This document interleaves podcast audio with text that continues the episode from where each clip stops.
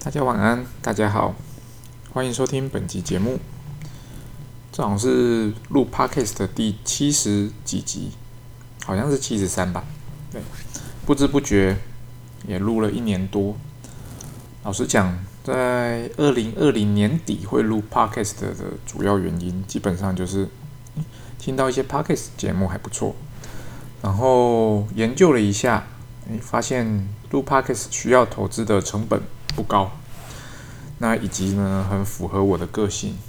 也不能讲很符合我个性啊，我就是我觉得做这件事情应该蛮有趣的，只是说我不想要花太多的心力啊做这件事情，因此呢就想说，那我就来分享日常工作中所遇到的事情好了。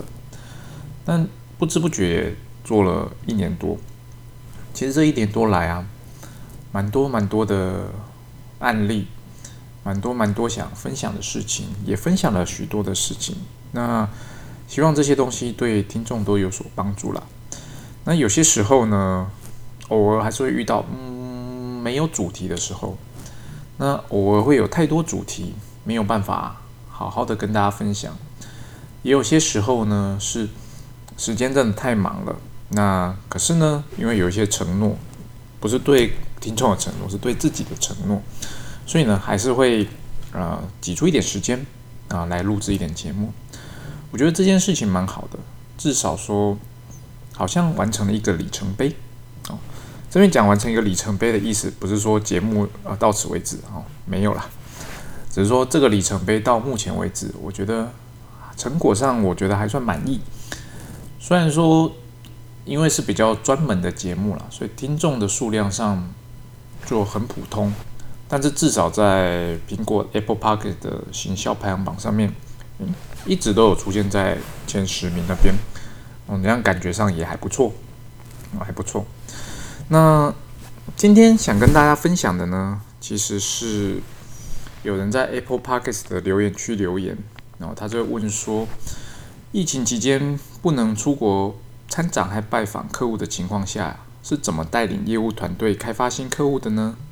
以及有没有使用过海关数据等类似的客户开发工具？那我今天就以这个题目作为主题来延伸，跟大家分享好了。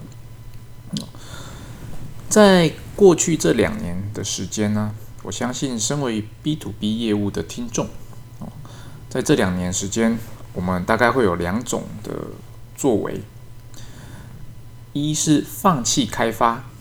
啊，纯粹跟既有的代理商合作啊，我们希望疫情赶快过去，然后等到呃世界重新开放的一天。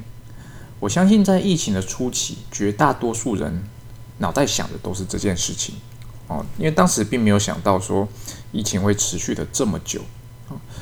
那第二种呢是积极开发，就是诶，现在大家都出不了门了，那我反而要更积极的开发。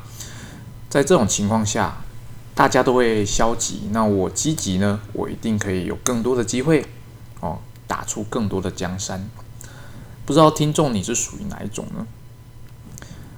呃，就如果要我回答的话，我会认为绝大多数的人都不是这两种哦，都不是这样。我们一定是介于 A 与 B 之间了，在非常的积极与非常的消极中间哦，在那边摆荡。其实呢，仔细想想，放弃开发跟积极开发这两种作为，在过去这两年间，应该都可以得到不错的效果。听到这边可能觉得有一点奇怪，明明是两种极端的做法，为什么可以都得到不错的效果？当然啦，我这边讲的放弃开发，指的就是放弃开发新的代理商，它并不是放弃你的工作的意思。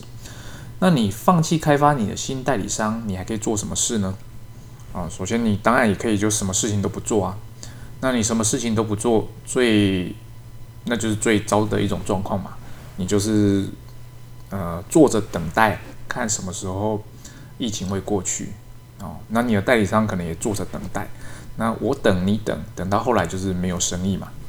这当然是一种最 最最极端的状况，我个人不是很推荐了。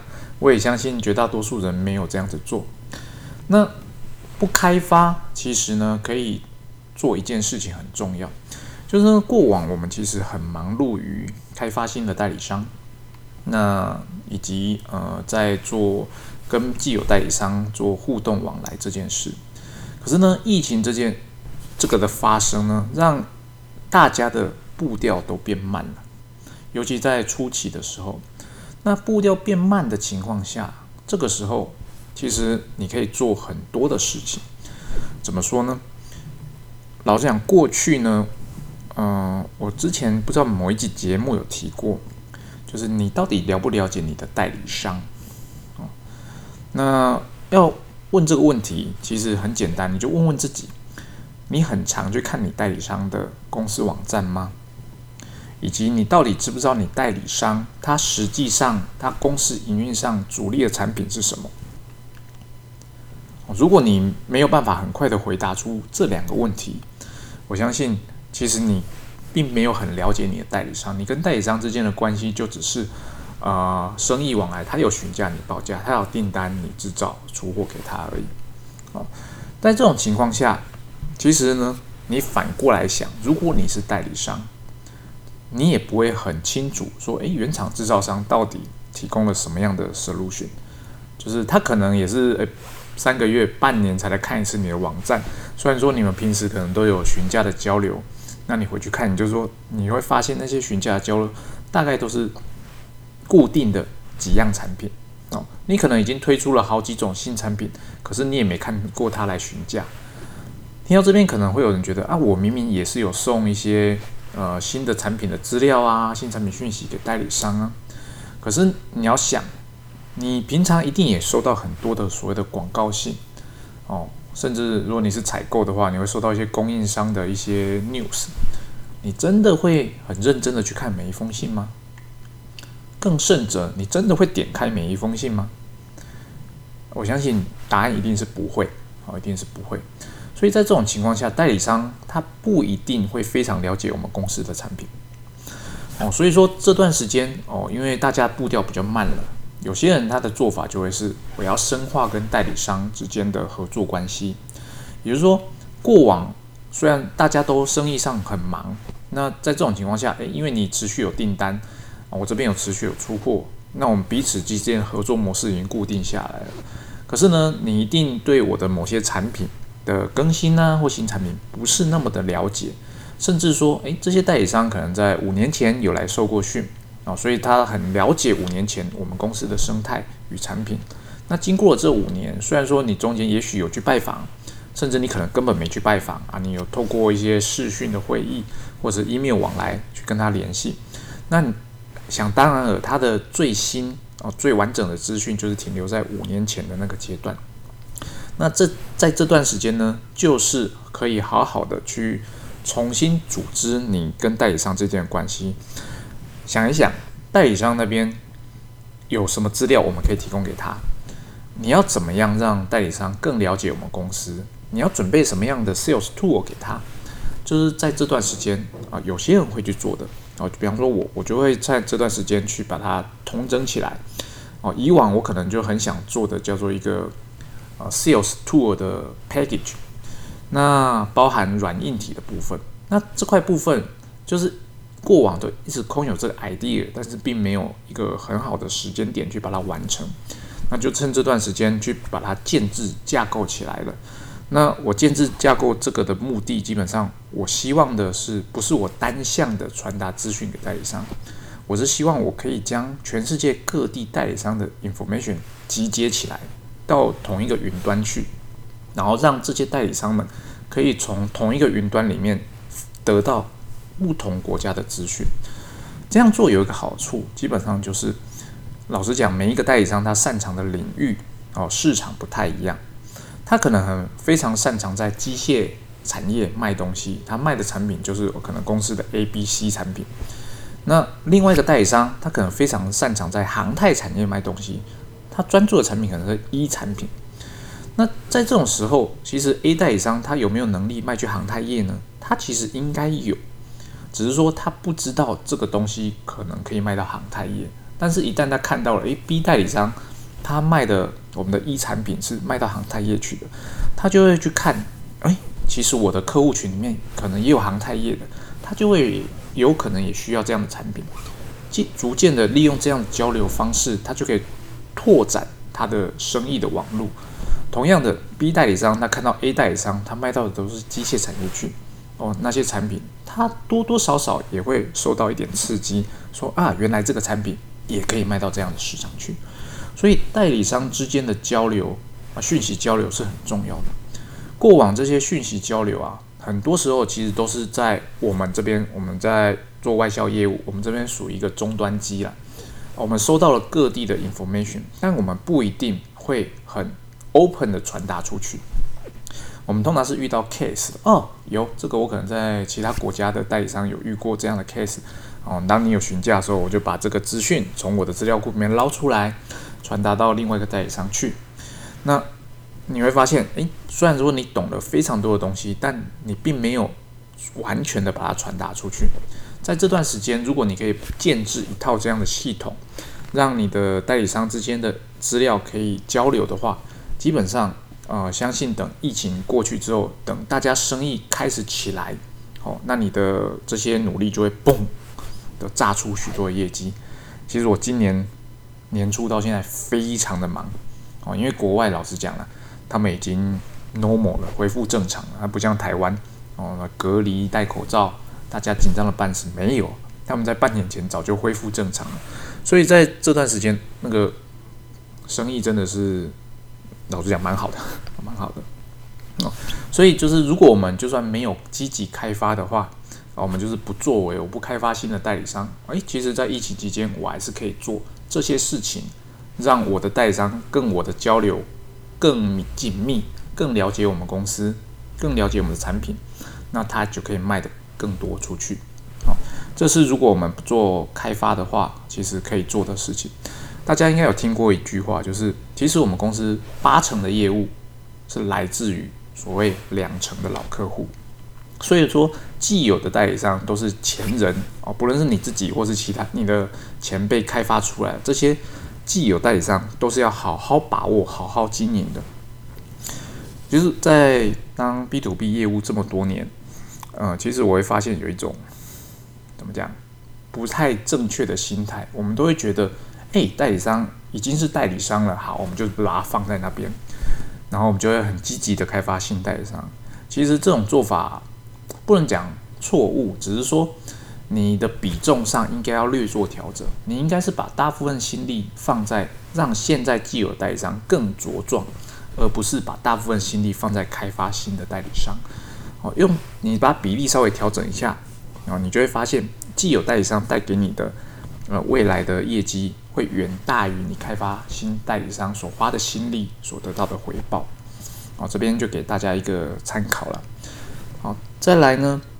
我刚刚讲的是不开发的状态。那其实这两年间，你也可以很积极的开发。为什么呢？因为其实，在疫情这段期间呢，我相信绝大多数的公司都会有遇到供应链的问题。那供应链的问题不单纯是我们现在还在面临的航运。呃，运费高涨、抢货柜的问题，抢货柜没有以前那么严重了，但是运费还是非常的贵。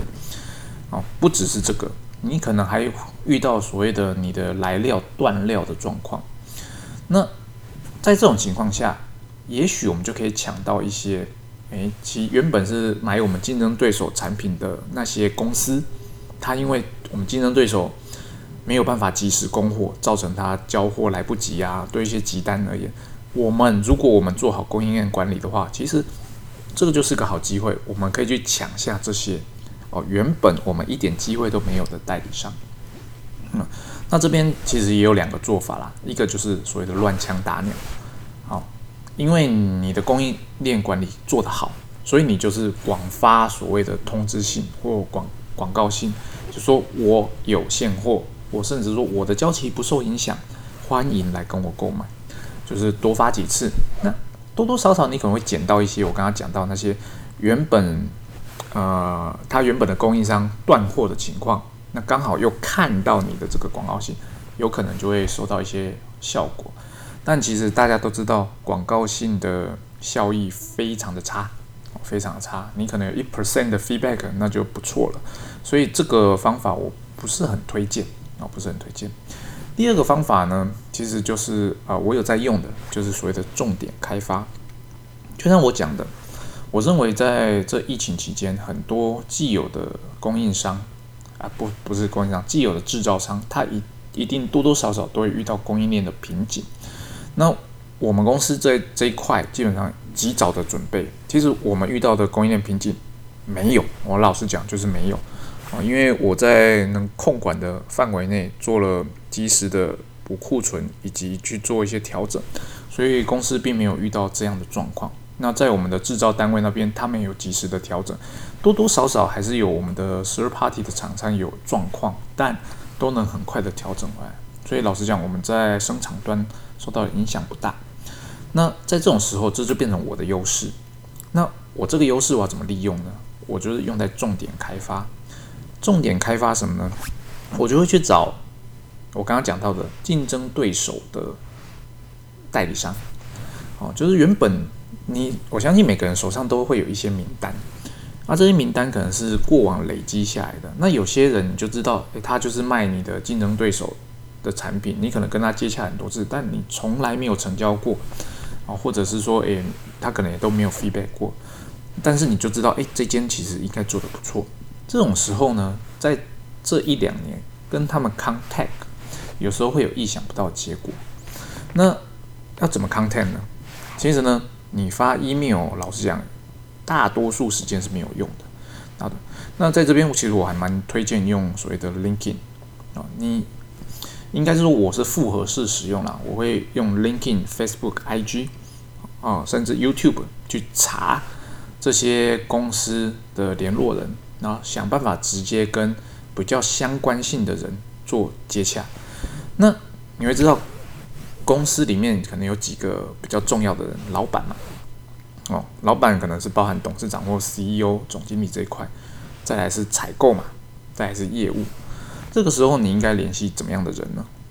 哦，有些人他会觉得应该联系采购，有些人觉得应该联系老板。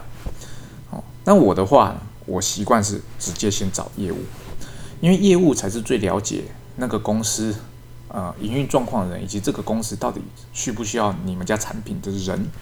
哦，当然你不是要找那个比较低阶的业务，你至少要找到中高层的业务主管。哦，这样的人他才会对所谓的新的 sales opportunity 有机有兴趣。哦，所以当你提供你的 offer 或者你的一些资料给他的时候，他才会去做 study，去思考说，嗯，这个产品我可能需要，或者说我原本的供应商真的有问题，那也许你们家的我可以试试看。那我的第二选择的话会是老板。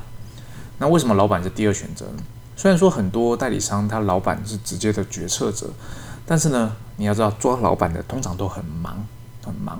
如果你没有办法在第一刻打动他的话，哦，老实讲，你后面的几率很低啦，很低。哦，所以这是我会做的方法啊，就是重点开发，去找呃竞争对手呃的代理商，哦，直接的想办法去做联系，哦，直接的去做联系。好，这边就带到刚刚问题有提到的。那海关数据的这个工具呢，好不好用？老实讲，在这两年期间啊，因为没办法出国嘛，所以呃，我们公司也做了不少的被动式的开发啊，被动式开发，当然是做的 B to B 的建制啊，哦，有比较过，然后选择一些比较好的 B to B 网站上架。那我觉得其实这个方式是有用的。那我觉得如果贵公司还没有投资 B to B 的话，我觉得这个投资是值得投资的啦。啊，但是要有个心理准备，它的它的回报不会那么立即啊，不会立那么立即，但至少它会让你在各个语系上被看到。哦，相对之前我没有建制 B to B 之前，那建制之后呢，至少会有一些不是用英语当。母语的国家的询价，然后，渐渐的变多了啊，变变变多了。那这段时间基本上还是也有用所谓的关键字广告，关键字广告对 B to B 的产业其实也蛮适合的，也蛮适合的。好，回到刚刚讲的海关数据，海关数据，老实讲，这两年我也有用，我也有用。那有用的原因，基本上就是其实它价格没有很贵，那而且有试用。我试用过之后，发现它可以让它可以弥补我们在利用海关网站上资料呃抽取的不足之处。怎么说呢？所谓的海关数据资料库，基本上它就是把各大海关系统里面的资料抓出来，然后利用它自己的演算法去把它整理起来。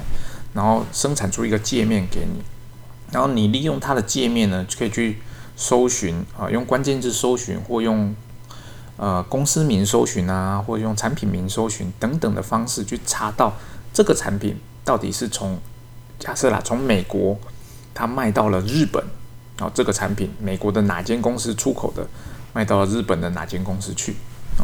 那在这种情况下，其实有些时候你会找发现说，诶，原来你的产品。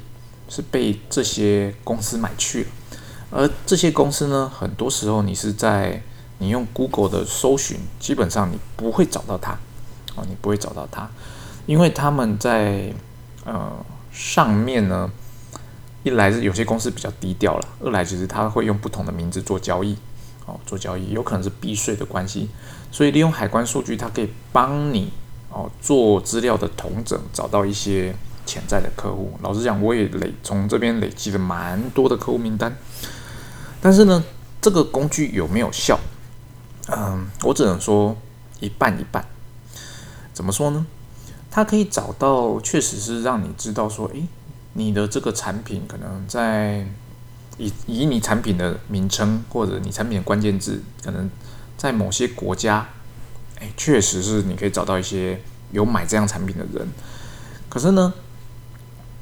你要怎么样去联系这些人呢？那是另外一件事哦。他海关数据系统，他会说有，我会帮你去做搜寻的部分，想办法去连接那些 social media，让你找到他的 email 啊什么的。但是呢，呃，实际上在应用上，我觉得没有那么的，没有那么的怎么讲，像他们说的那么的好用啊，没有那么好用。你还是需要时间去过滤哦，需要时间去过滤，去统整。啊，去分类，然后你还是需要去做开发。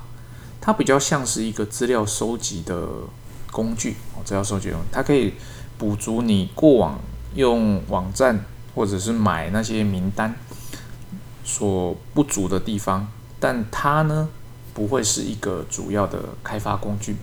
那我这边啊，虽然这样对业者讲不太好啊，我会建议，如果你没买过海关数据的人，你们可以买过买买看。哦，用了之后多多少少会有所帮助，但是呢，可能不需要续约啊，就是说你只要买一期就够了。然后你可能就是每几年买一期，每几年买一期，哦，这样子累积下来资料基本上就足够，你不需要每年再去续约它。哦，以上就是我的看法。那，嗯，我在这边呢跟听众大概讲一下，我不知道大家有没有在 Vox 里面阅读文章。那近期我会开始在 Vox 里面将，嗯，不能讲 Pockets 的内容啦，就是其实那内容有点不一样。我会在 Vox 里面啊写文章，然后将心得的部分不是心得啦，将经验的部分把它画成文字，然后希望大家来多多订阅。